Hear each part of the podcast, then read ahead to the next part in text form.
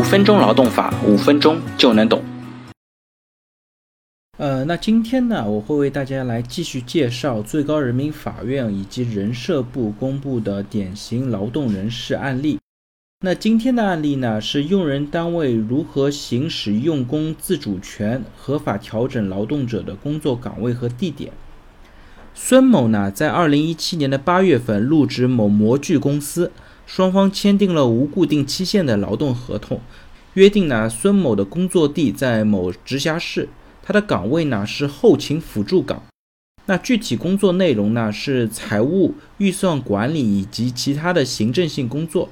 那双方还约定呢，模具公司可以根据生产经营的需要，对孙某的工作岗位、工作内容以及工作地点进行调整。那入职之后呢？孙某被安排在模具公司位于某城区的开发中心，从事财务等辅助性的工作。二零一九年的七月一日呢，基于公司生产经营和管理的需要，为了减轻各部门的工作负担，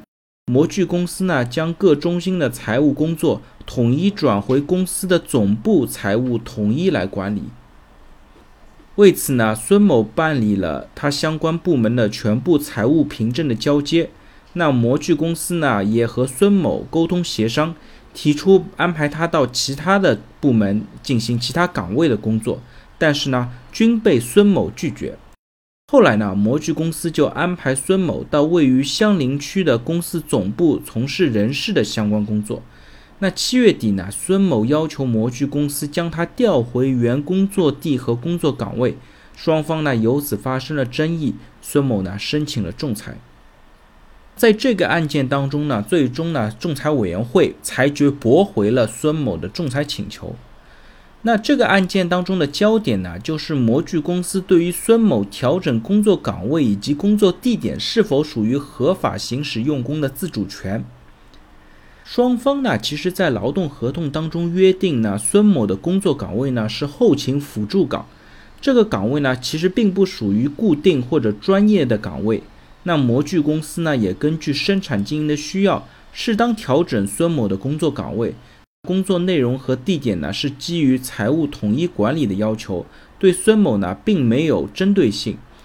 同时呢，这些工作的地点和内容的调整呢，公司也和孙某进行了沟通和协商，给予了包括在原工作地适当调岗等多种选择方案，体现了对孙某劳动权益的尊重。而且呢，调整之后的人事岗位和孙某原先的岗位呢，它的性质还是比较相似的，孙某呢也是完全能够胜任的。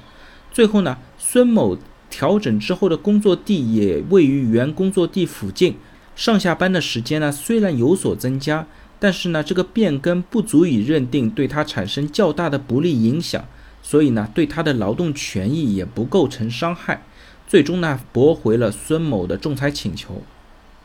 那这个案件呢，我们可以看出啊，在目前的市场经济条件下，用人单位因为生产经营的需要调整变化呢，是非常正常的现象。那法律允许用人单位根据自身的经营需要。合理调整劳动者的工作岗位以及工作地点，这不仅有利于维护用人单位的发展，也有利于劳动关系的稳定。那需要注意的是呢，如果支持用人单位对岗位或者工作地点进行不合理的调整，必然侵害劳动者的合法权益。那劳动者呢，也可以依法请求继续履行劳动合同或者补偿工资差额等等。那对于用人单位来讲呢，在生产或者管理的调整过程当中，首先呢，应当和劳动者进行充分的协商，尽量通过变更或者补签劳动合同方式来完成调整。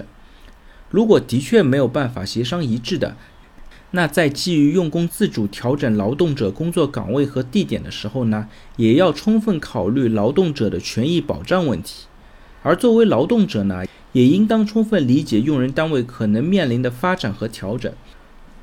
充分了解对自己权益的影响，积极和用人单位开展协商，共同寻求调整变化过程当中的一个解决方案。